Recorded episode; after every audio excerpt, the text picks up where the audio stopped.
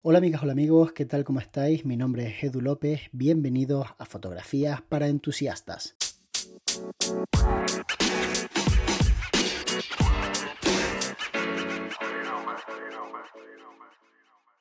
Es curioso como la gente es bastante reacia a los cambios y a empezar con determinados proyectos.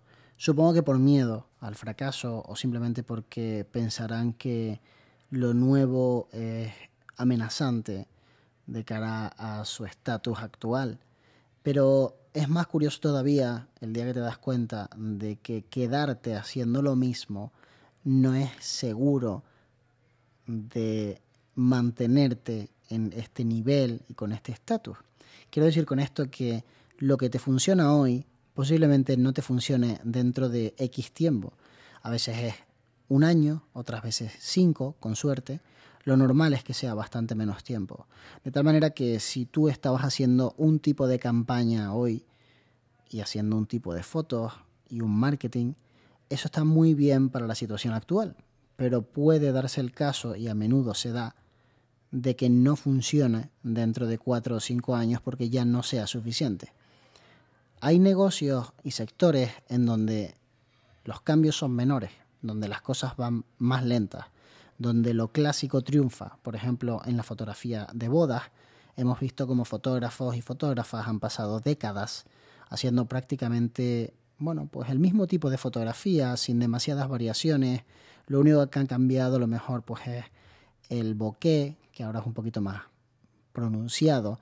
O a lo mejor, pues se han comprado un tipo de lente que es un poquito menos angular, más teleobjetivo, la están utilizando para los retratos o trabajan con dos cuerpos, pero la chicha, o sea, lo que es el reportaje no ha cambiado prácticamente, trabaja muy igual. ¿Qué ocurre? Que llegan las personas que cambian la tendencia y empiezan a hacer cosas diferentes. Y entonces tú normalmente eres muy reacio a ese cambio y dices, no, no, no, esto estos modernos no tienen ni idea de lo que están haciendo, a mí no me gusta esto que yo veo, no me convence, y entonces te mantienes en lo que a ti te funciona.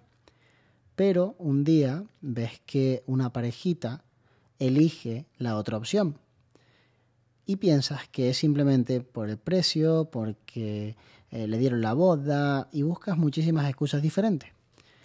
Y tardas tiempo, sinceramente, se tarda mucho tiempo en darte cuenta de que el problema no está fuera, que el problema lo tienes tú, que no quieres evolucionar y no te gusta lo nuevo, porque lo nuevo siempre es algo diferente y es algo que es amenazante, que no estaba en mis planes.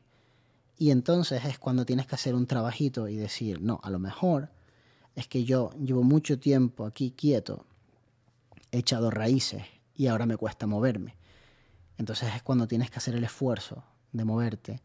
Y a menudo haces un poquito el ridículo al principio porque quieres como ahorrarte todo el tiempo que tenías que haberle dedicado a algo e intentar cambiar en muy poco tiempo. Y ahí tienes a la gente haciendo vídeos en TikTok con 48 años, intentando hacer algo de contenido en redes sociales modernas para encontrar su lugar y están básicamente más desubicados que, que un pulpo en un garaje pero también es bueno que entendáis que es parte del proceso.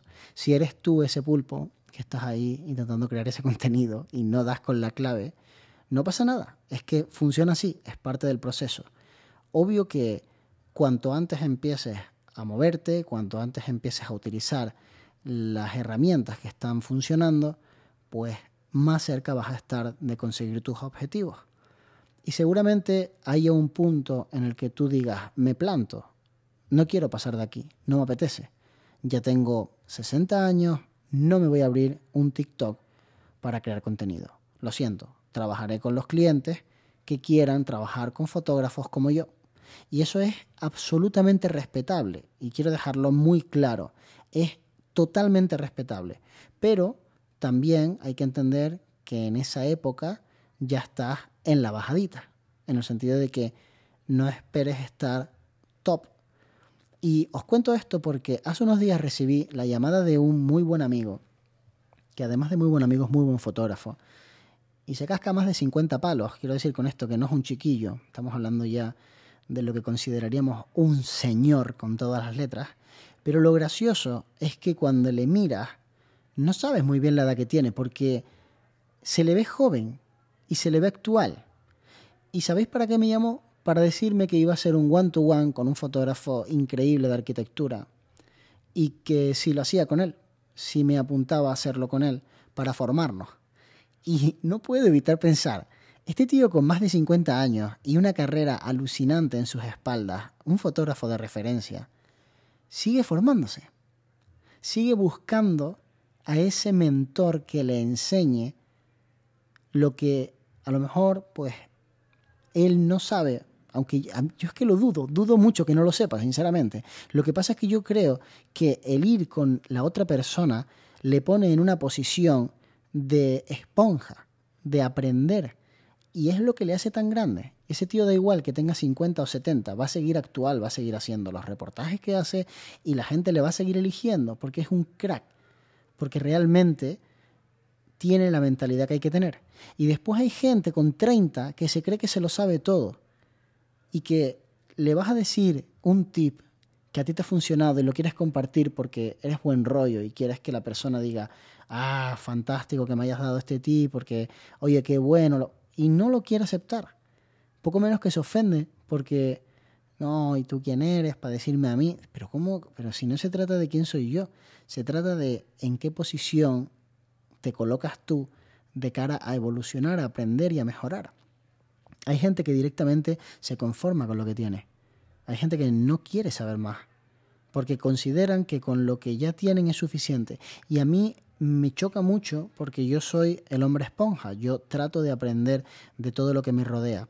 Y si alguna vez he dado la sensación de soberbio o de que no soy flexible, es simplemente una sensación. Seguramente me haya expresado incorrectamente o haya dicho algo que no fue acertado afortunado. Os aseguro que siempre tengo la mente completamente abierta a todas las personas que me puedan aportar. A lo mejor, insisto, me equivoco en mis formas, porque obviamente yo no soy perfecto y obviamente yo cometo muchos errores, pero en el fondo estoy intentando aprender, siempre, continuamente. Y a veces me llevo sorpresas porque gente que tiene una predisposición a aprender y que yo les conocí cuando no sabían hacer mm, básicamente ni una fotografía derecha, ahora hacen unas fotografías cojonudas y tienen mucho que enseñarme. Y a lo mejor solamente han pasado dos años. Pero claro, uno piensa, sigue siendo esa persona que está empezando, a la que le saco 30 kilómetros. Y no es verdad. A lo mejor te pasó por la derecha ya, porque no ha parado de aprender, porque llevas dos años sin parar de aprender cada día mientras tú estabas hermético y no querías que nadie te dijera cómo tenías que hacer las cosas. Por eso creo que es interesante esa mentalidad de esponja de tratar de querer aprender. Y estoy seguro que si estás escuchando este podcast, eres esponja, lo digo de corazón, porque obviamente uno no escucha el podcast de un fotógrafo que habla a diario si no tiene interés en, a ver qué dice hoy, que a lo mejor me aporta algo. Y seguramente muchos días no te aporte nada. El 99% de las veces no creo que te aporte nada, más que un poco de entretenimiento mientras te tomas un café. Pero seguro que a lo largo de todos estos meses en los que hemos estado haciendo el podcast, si lo has estado siguiendo, Habrá momentos en los que digas, coño, fíjate, no sabía que eso existía, no sabía que ese sistema era de esa forma, o no tenía ni idea de que ese producto eh, tenía esas cualidades, o esa técnica, o esa forma de verlo es diferente a la mía y me ha hecho pensar. Y a lo mejor no has llegado a la misma conclusión que yo, a lo mejor has pensado, pues no estoy de acuerdo con él, pero esto me ha ayudado a llegar a este otro punto. Bueno, en fin, creo que hay que tener la mente abierta.